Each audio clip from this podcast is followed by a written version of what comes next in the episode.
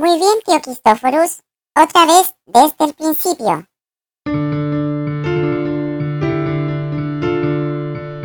Ajá. Bien. Bien.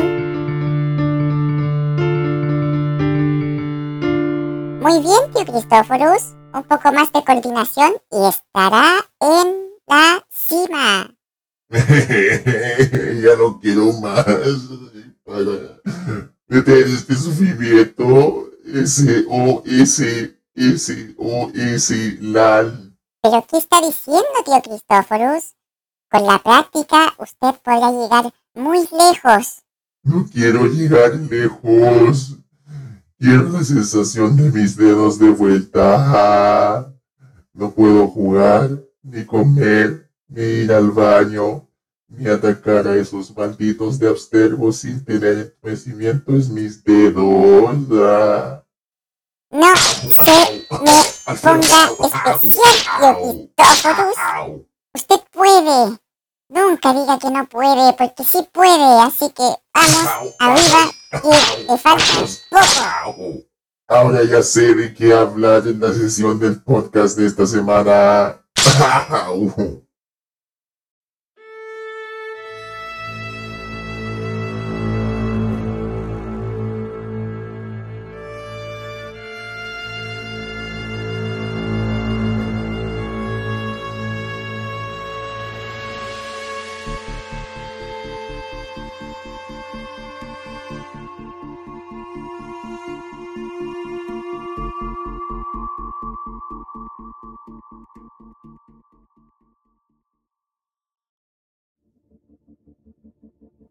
Sao Hao, buenas tardes y Guten Nacht everybody. Y sean todos bienvenidos, iniciadas iniciados, a un nuevo capítulo del podcast de Assassin's Creed Latam temporada 2022. Este ya es el capítulo número 16. No se me ocurre qué palabra puede rimar con 16, debido a todos los golpes que Miguelito me da. Wow. Solo a través del conflicto se volverá más fuerte, tío Cristóforos. Ahora sí me disculpa, iré a preparar el resto de la sesión de piano para que sus dedos se vuelvan cada vez más ágiles y pueda programar códigos a la velocidad de la luz. Con su permiso.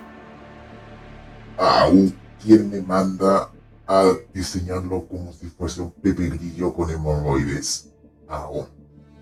Bueno, al menos no es autoconsciente, de esa manera no tendremos un apocalipsis a lo Terminator. ¿Saben quién tuvo que sufrir tantas calamidades también? Los sujetos del proyecto Animus.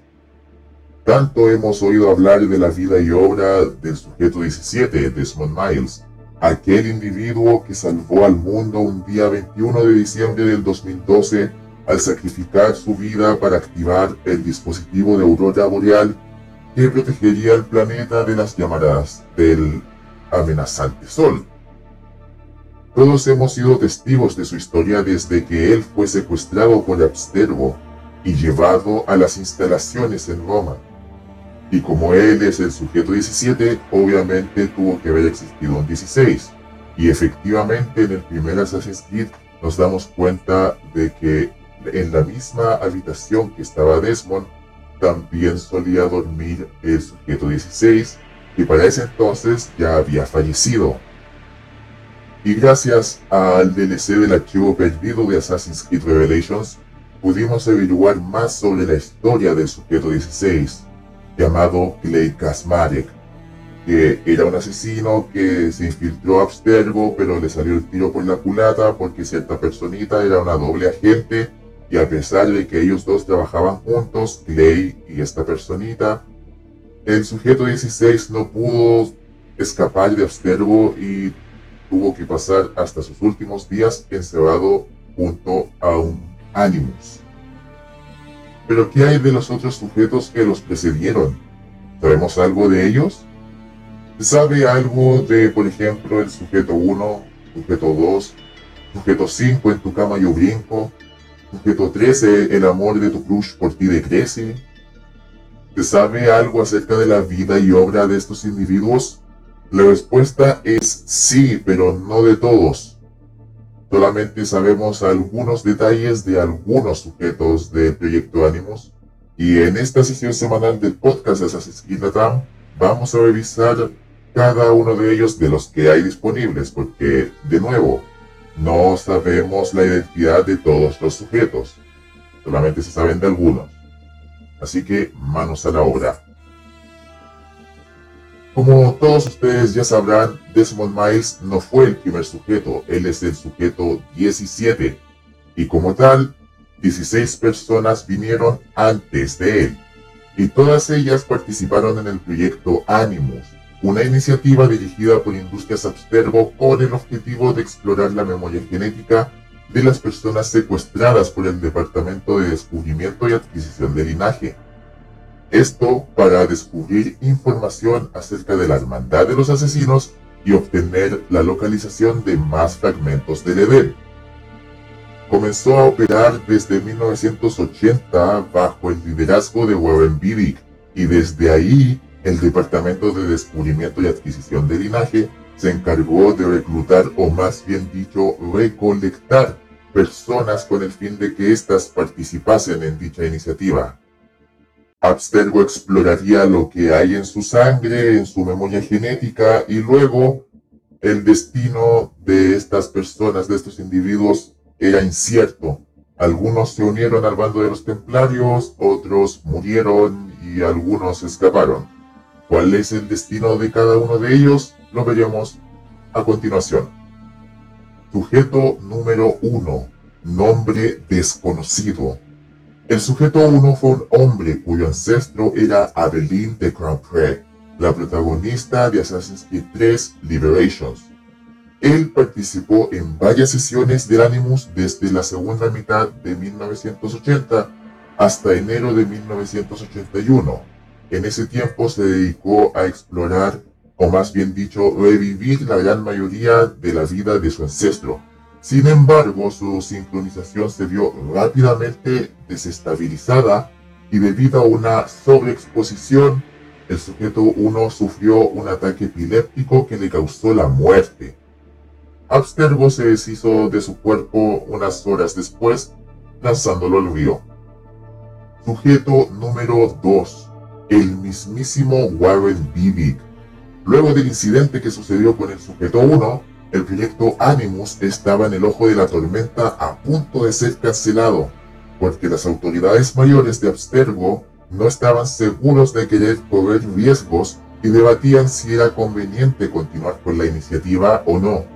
Warren Bibick, impulsado por su orgullo y determinación por continuar, realizó los cambios necesarios y se puso a sí mismo como conejillo de indias, autodenominándose como sujeto número 2 en su simulación, él pudo revivir las memorias de uno de sus ancestros, Geoffroy Terrache, uno de los verdugos de la recontraconocidísima Juana de Arco.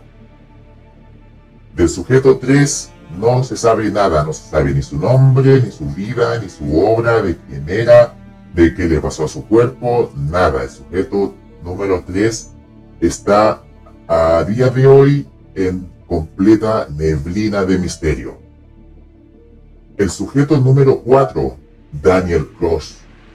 En 1983, un niño huérfano de 11 años fue llevado a Abstergo y entregado a Bibick por el Departamento de Descubrimiento y Adquisición de Linaje. Él lo denominó como sujeto número 4 y lo hizo parte del proyecto Animus. Este pequeño fue puesto en una de las versiones más antiguas de la máquina para explorar su memoria genética, pero también para realizar experimentaciones en su cerebro al usar una réplica de un fragmento del Edén. Con ello, una orden escondida, un impulso, fue implementado en su cerebro, lo que le haría buscar instintivamente al mentor de la hermandad asesina y cuando tuviese la oportunidad, deshacerse de él para siempre. Cuando ya todas las cartas estaban sobre la mesa y la trampa de los templarios estaba lista para ser activada, Daniel fue liberado a las calles. Por desgracia para él, él padecería un severo caso de efecto sangrado que lo acompañaría por toda su vida. Luego de una serie de acontecimientos, Daniel llegó a conocer a la hermandad asesina, y entre estos a los miembros Hannah Moller y Paul Bellamy. Con el tiempo y con amistades establecidas, Daniel llegó a formar parte de la hermandad y subió por sus rangos sin mayor conflicto.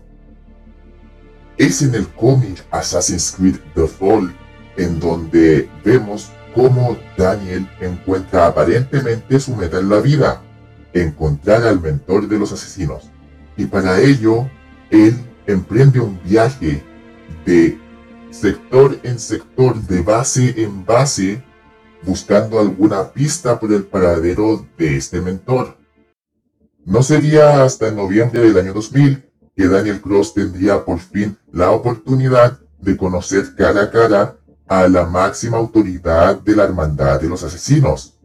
El mentor estaba en Dubái, ubicado en los Emiratos Árabes, y fue allí en donde los dos pasaron un buen rato, conversaron amistosamente, y fue ahí cuando el mentor reconoció las habilidades, las aptitudes de Daniel Cross, a tal punto de ofrecerle una hoja oculta ceremónica.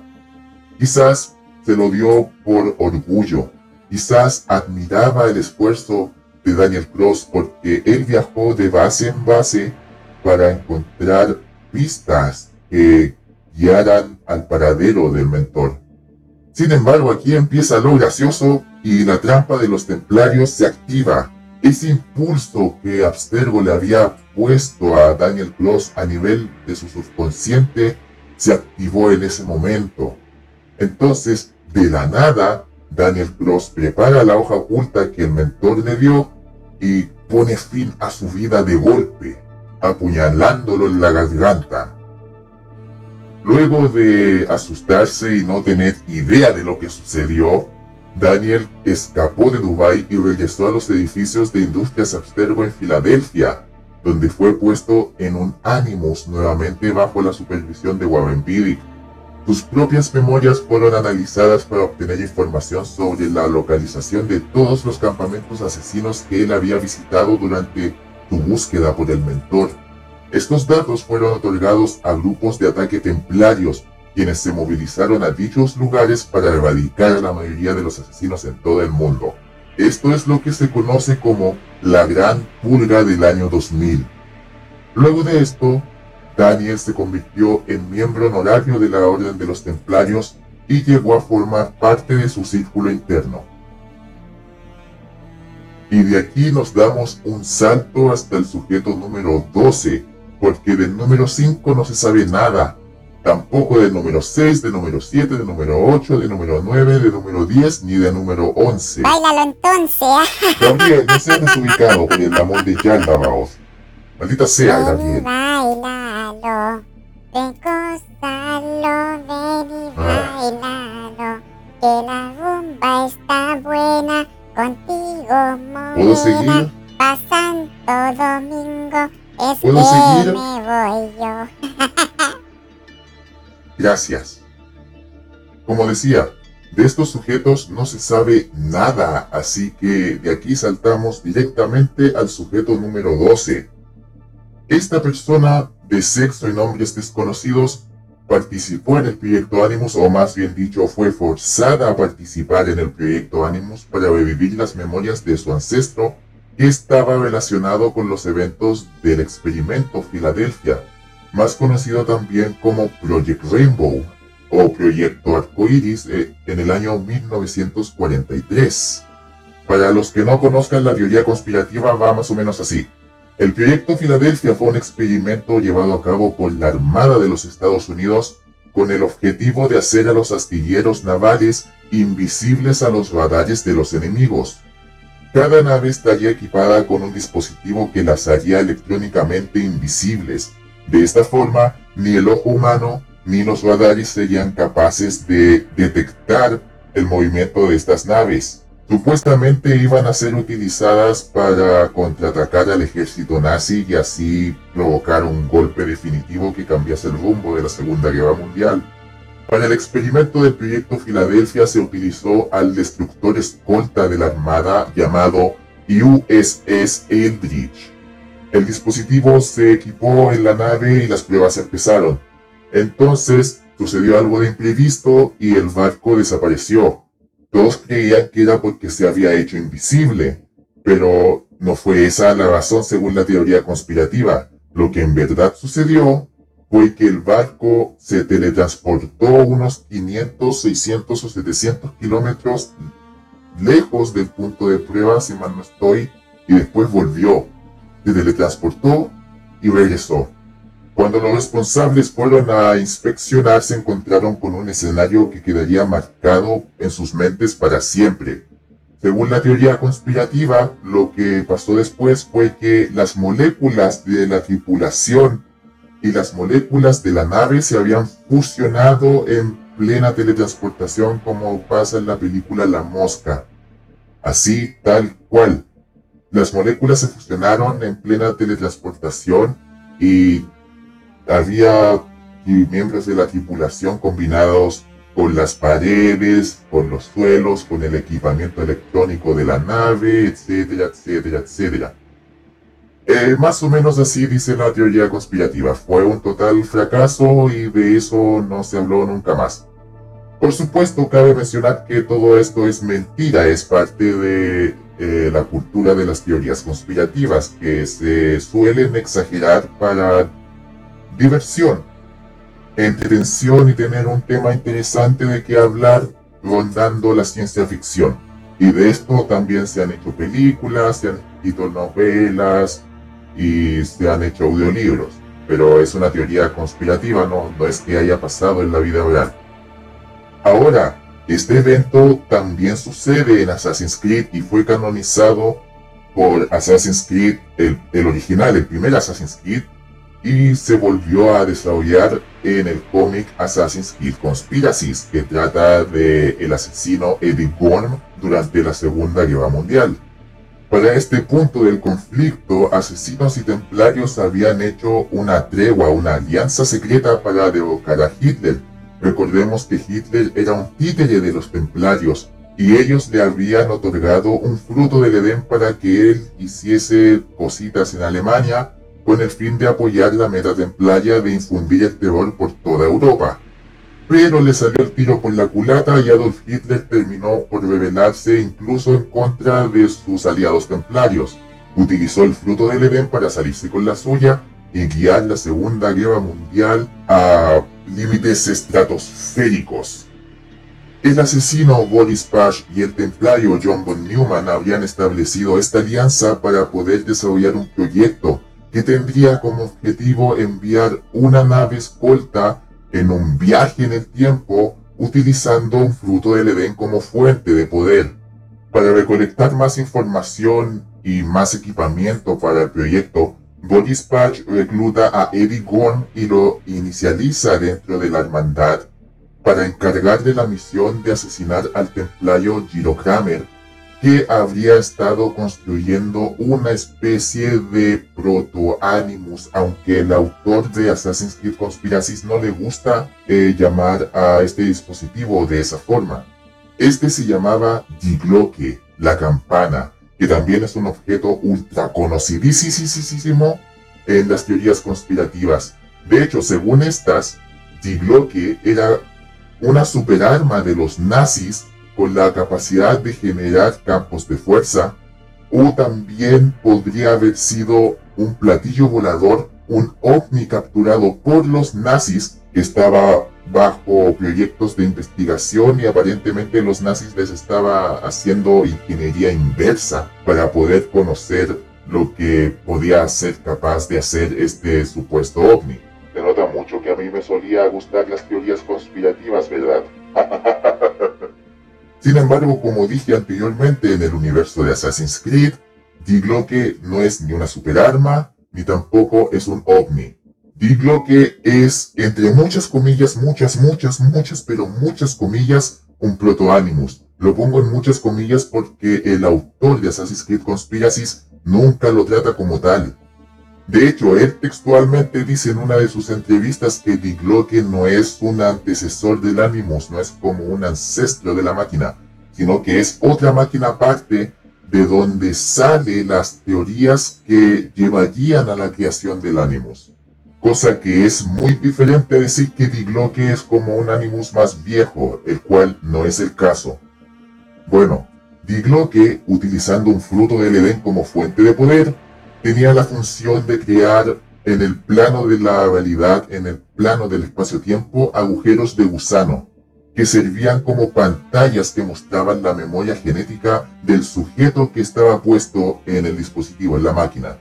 Eventualmente los asesinos ganan la batalla y asesinan a Giro Kramer, y la tecnología en la que estaba basada la campana termina en las manos de Boris Pash.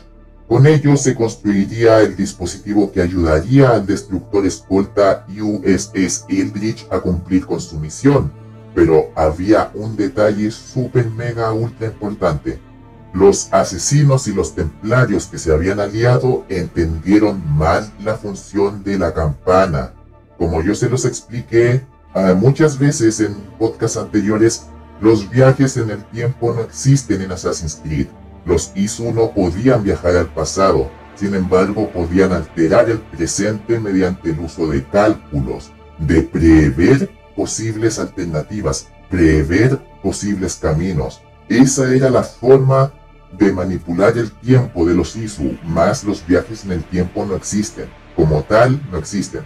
No es como es en la película de los Vengadores, tampoco lo es como pasa en Terminator, ni tampoco como pasa en Volver al Futuro. Los viajes en el tiempo en Assassin's Creed no son posibles. Entonces, teniendo eso en cuenta, ¿por qué el plan de estos asesinos y templarios unidos era la de viajar en el tiempo? porque ellos habían entendido mal las funciones de la campana.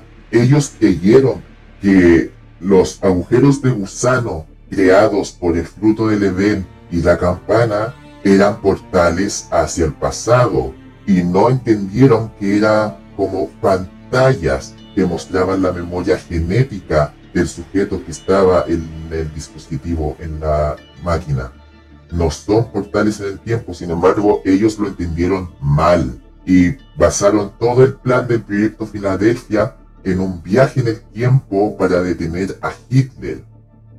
Si bien la teoría conspirativa del proyecto Filadelfia describe lo que sucedió después, nunca vemos las consecuencias de este experimento en Assassin's Creed Conspiracies. Hay como un salto en que lo deja inconcluso. Solamente se sabe lo que sucedió gracias al documento que podemos ver en el Assassin's Creed original, en donde informa que el proyecto efectivamente fue un error, que el fragmento del Edén encargado de haber provocado toda esa catástrofe eh, había terminado dañado y que gracias a las memorias genéticas del sujeto 12, Abstergo había logrado reconstruir este fragmento del Edén. Pero con el miedo de que este dispositivo de los ISU pudiese provocar paradojas en el tiempo, los templarios decidieron no utilizarlo jamás y lo pusieron bajo llave. Sin embargo, resulta bastante inconsistente de que dicho fragmento haya sido otro fruto del Edén. ¿Por qué Abstergo estaba tan enfocado en buscar frutos del Edén si ya tenían uno? Claro, uno podría decir que no lo usaron por el miedo de que causara paradojas en el tiempo, pero si hubiesen tenido un poco más de cuidado se habrían dado cuenta de que nunca existió el peligro de paradojas en el tiempo porque simplemente los viajes en el tiempo no existen. Y claro, esto es una inconsistencia debido a que cuando salió Assassin's Creed, el primer Assassin's Creed, no se tenía pensado una historia en el proyecto Filadelfia, sino que Assassin's Creed Conspiracies vendría años después, nueve años después para ser exactos. Pero yo opino que si se hubiese puesto un poquito más de esfuerzo, esta inconsistencia pudo haber sido diferente, no habría necesidad de haber asignado otro fruto del Edén a otro evento de Assassin's Creed, como que los frutos del Edén ya son de por sí un cliché de la franquicia, convirtiendo a los frutos del Edén en uno de los artefactos de los Isus más poderosos, capaz de hacer prácticamente cualquier cosa. Creo que incluso también son capaces de limpiarte las pompas cuando vas al baño. Y bueno, luego de ese resumen, de ese paréntesis, continuamos con el siguiente sujeto.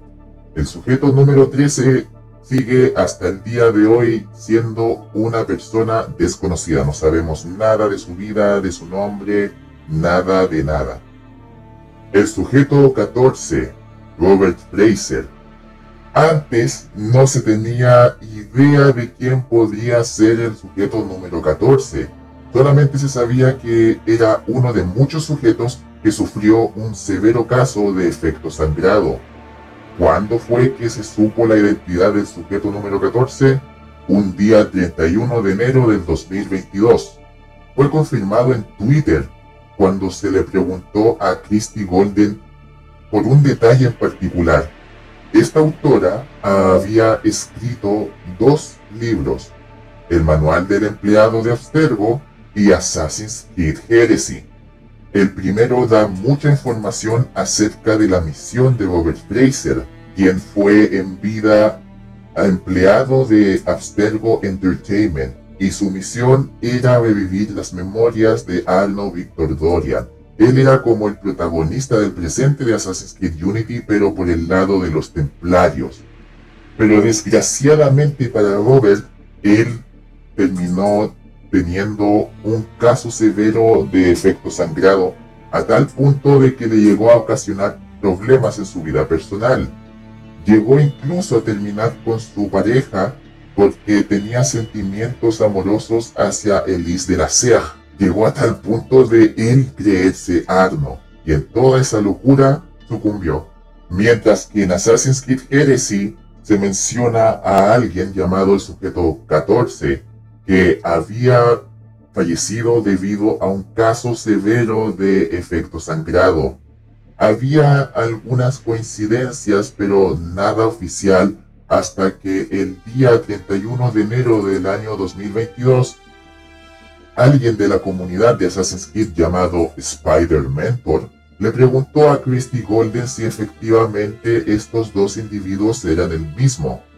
Y la autora confirmó que efectivamente Robert Fraser era el sujeto 14, lo cual es muy inconsistente y rompe con algunas cositas del lore, porque es súper inusual que Abstergo deje a sujetos del proyecto Animus con vida.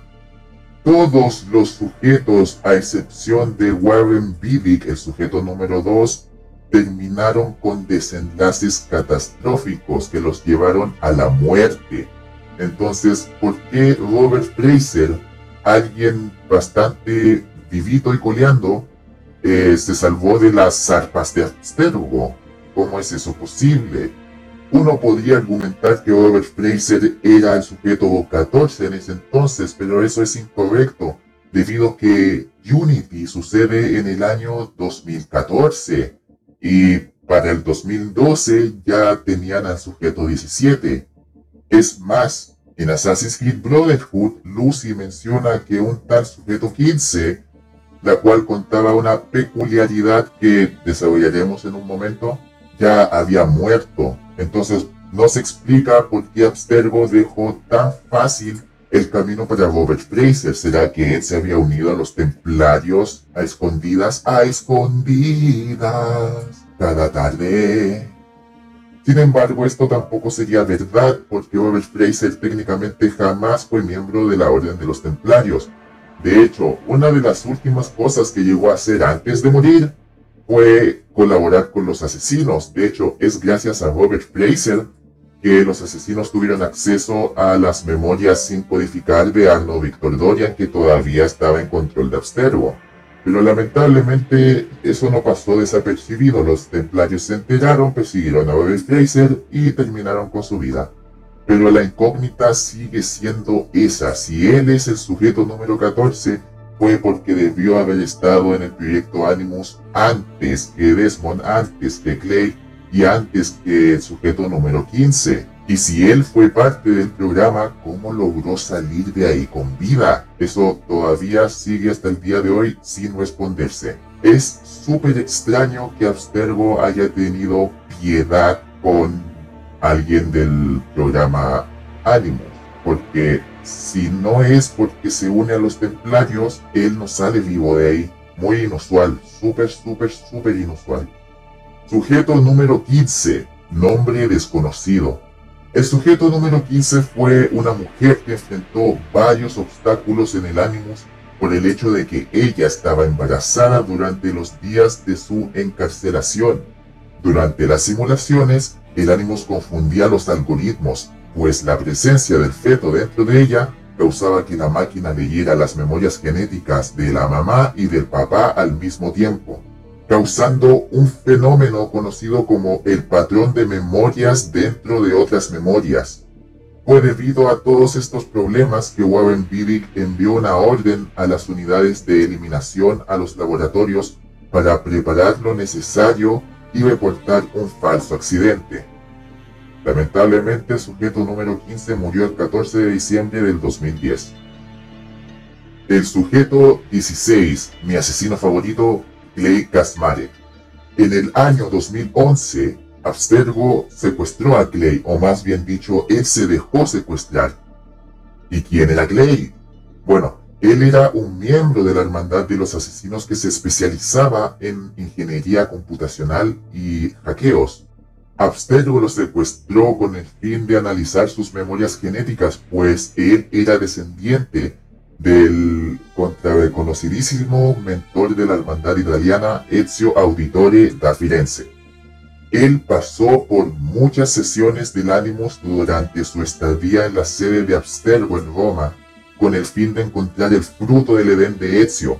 Sin embargo, esto llevó a que el estado psicológico de Clay empeorara exponencialmente, pues esas sesiones llegaban a durar hasta días. Las personalidades de sus ancestros comenzaban a manifestarse juntos con la suya propia. Es decir, Clay estaba empezando a sufrir de un severo caso de efecto sangrado. Pruebas adicionales llegaron a comprobar que Clay Kasmarek era también descendiente directo de Adán, uno de los primeros híbridos formados por los precursores y los primeros humanos, que decidieron desobedecer a sus maestros Isu para pelear y ganar su libertad. Al revivir las memorias de Adán, los templarios tuvieron acceso a más secretos de la primera civilización, el plan de Clay originalmente era entrar en Abstergo, pasar unas cuantas sesiones en el Animus, descubrir qué es lo que está buscando Abstergo en las memorias genéticas de su ancestro y luego salir. Pero debido a que cierta personita era un doble agente, Clay estaba acorralado, no tenía excavatoria. Luego de conocer la verdad de todo, y al saber que tanto su mente y su vida iban eventualmente a desaparecer, Clay realizó sesiones de hackeo en el Animus por las noches con el fin de construir una inteligencia artificial basada en sus memorias y en sus rasgos de personalidad, con el fin de ayudar a su eventual sucesor. Clay Kasmarek murió un día 8 de agosto del 2012 al sacarse sangre utilizando un bolígrafo. Con ella dejó mensajes crípticos por toda la sala del Animus con la esperanza de guiar a su sucesor hacia la verdad. ¿Y quién sería ese? Desmond Miles. En septiembre del 2012, Abstergo capturó a su siguiente sujeto, el número 17, un barman llamado Desmond Miles. Antes de su captura, Desmond huyó del campamento asesino en donde se crió a la edad de 16 años. Los templarios oyeron de él al ser mencionado en un libro escrito por Ezio Auditore da Firenze. De esa forma, supieron que Desmond tenía una concentración de genes ISU en su sangre, y de esa forma sabían a quién buscar.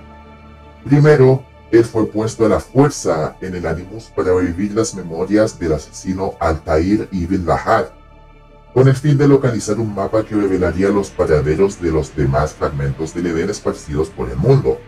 Eventualmente Desmond lograría escapar de las instalaciones romanas de Abstergo junto a Lucy Stillman, asistente de Warren Beatty y un miembro de la Hermandad de los Asesinos Infiltrada, o al menos así se creía. De esa forma empezaría el viaje de Desmond en su camino para poder salvar al mundo del desastre solar que azotaría al planeta el 21 de diciembre del 2012.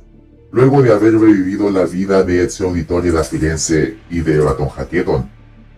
Desmond se sacrificaría para proteger a la humanidad y darle una segunda oportunidad.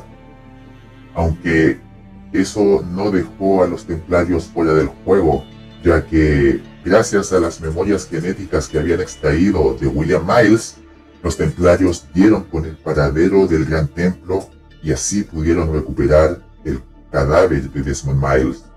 Así, lo que se conoció como el sujeto número 17 evolucionaría a algo avanzado que llevaría a Abstergo por límites que nunca jamás se había atrevido a imaginar. La muestra 17. Al tener las memorias genéticas de una persona que básicamente es el producto de varios linajes asesinos que cambiaron el mundo, los templarios vuelven a ponerse en ventaja, aunque nunca va a faltar el asesino o asesina que frustre sus planes. Y bien, esos son los sujetos de la iniciativa del proyecto Animus. Y si bien se mencionan como tal, también es importante mencionar a aquellos que no formaron parte de la iniciativa como sujetos. Sin embargo, ellos estuvieron relacionados con los primeros intentos de crear la forma de revivir recuerdos genéticos y con su legado. Es aquí cuando les hablo del sujeto cero, Aileen Bock. Ella era la directora encargada de la iniciativa suplente de Industrias Abstergo, el cual tenía por objetivo hacer que las personas pudiesen revivir las memorias de un sujeto del pasado que no fuese directamente su ancestro, es decir, que no estuviesen relacionados por el mismo linaje. Aileen logró esto con éxito al revivir las memorias de su ex suegra Miriam Kurz, una prisionera de la Alemania nazi y miembro de los Navajo. Estos eran un subgrupo de los piratas de Edelweiss, quienes son personas que se habían levantado en contra de las juventudes hitlerianas. El 9 de agosto de 1981, Aileen sufrió una severa herida que terminaría con su cabeza para siempre. En una de sus sesiones, Miriam Putz había sido capturada e interrogada por soldados nazis, probablemente miembro de la Orden de los Templarios, quienes les estaban exigiendo la ubicación de un fragmento del Edén. Al negarse, los soldados nazis torturaron a Miriam Putz y todo ese dolor físico, todo ese trauma emocional se reflejó en el cerebro de Aileen, provocándole daño cerebral permanente. Entre ese año y el 2013, Aileen Book falleció. Y finalmente llegamos a Callum Lynch y compañía. En el año 2014, Sofía Rikin, la nueva encargada del proyecto Animus, se trasladaría a las instalaciones de la Fundación Abstergo en Madrid. Por los dos años siguientes, varias personas se verían involucradas con ello en contra de su voluntad, entre ellos los asesinos Musa, Lynn, Nathan y Emil. Para octubre del 2016, los templarios lograrían secuestrar a un hombre llamado Callum Lynch, hijo de asesinos que huyó cuando el equipo de ataque de los templarios irrumpió en su hogar. Allí reviviría los recuerdos de su ancestro Aguilar Benetja para localizar otro fruto del Edén. Y su historia ya es conocida por algunos de ustedes. Se quedó ahí un ratito, tuvo algunos problemas con su sincronización, llegó a sincronizarse completamente con su ancestro, pudo hablar con los muertos, cosa que es incoherente en el universo de Assassin's Creed, ya que no hay explicación alguna para esa escena. Probablemente pueda llegar yo a explicarla, pero no importa lo que me esfuerce, esa escena va a seguir siendo inusualmente extraña y se volvió un asesino, junto con los demás sobrevivientes del el ataque a Fundación Abstergo. Ahí faltaron más prevencionistas de riesgos. Y el legado de los sujetos y el proyecto Animus se expandió en el mundo del entretenimiento, como mencioné anteriormente, gracias a Abstergo Entertainment. Como vimos en Assassin's Creed Black Flag, en Rogue y en Unity Syndicate, el Animus es ahora una consola también. Y esto expande más el alcance del proyecto Animus y la capacidad de Abstergo de adquirir más muestras de ADN sin la necesidad de tener que secuestrar a cada persona en el planeta. Y para finalizar la sesión de esta semana, déjenme contarles acerca del supuesto sujeto 18, el sucesor de Desmond Miles. No se ha mencionado absolutamente nada de un sujeto número 18 en el lore de la franquicia. Nada, cero. Pero se menciona a alguien llamado sujeto número 18 en el video de Assassin's Creed Mirage presentado en la Paris Game Week del 2022, un evento de juegos que se realizó en París, Francia. Allí hablan de Basim, Basim Ibn Ishaq, hablan de su travesía por Inglaterra y alguna que otra información que veremos más a profundo en Assassin's Creed Mirage. Lo curioso de esto es, si ese video es canon, eso convertiría a Basim en el sujeto número 18, queriendo decir que Abstergo sabe sobre Basim, queriendo decir que Abstergo conoce que Basim está vivo en el siglo XXI, y eso a su vez quiere decir que saben que él tiene cositas hizo en su sangre y por lo tanto se están anticipando a los sucesos marcando a Basim Ibn Ishaq como el sujeto 18. Nada más, nada menos que eso. Ya veremos en Assassin's Creed Mirage si Abstergo de verdad intenta secuestrar a Basim, lo cual yo creo que no va a salir nada bien.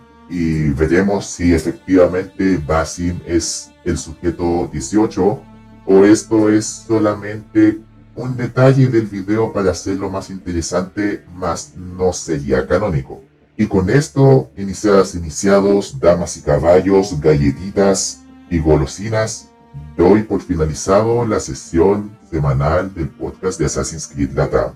Si han llegado hasta acá, muchísimas, muchísimas gracias por su atención, por su inconmensurable apoyo y espero que este podcast les haya gustado tanto como a mí me ha gustado realizarlo. Hablar de los sujetos, hablar de cosas de Assassin's Creed, siempre, siempre. Hablar de cosas de Assassin's Creed es siempre un placer para mí y es entretenido, suma, suma, sumamente entretenido. Ojalá hayan aprendido algo nuevo en la sesión de esta semana. Si quieren seguir al pendiente de las actividades de Assassin's Creed Latam, pueden seguirnos en nuestras redes sociales. En Twitter estamos como Assassin Latam, sin la S en el medio, por favor. Todavía se nos ha escapado, no la podemos encontrar. Auxilio, socorro, ayuda. En Facebook e Instagram estamos como Assassin's Creed Latam. Así que cualquier cosita, cualquier detalle, cualquier noticia, las estaremos anunciando por nuestras redes sociales. Ha sido una sesión muy interesante, tío Cristóforos, y creo que esta sesión da a conocer lo verdaderamente bastardos que pueden llegar a ser esos sujetos de abstergo. Así que no entiendo por qué usted me compara con ellos.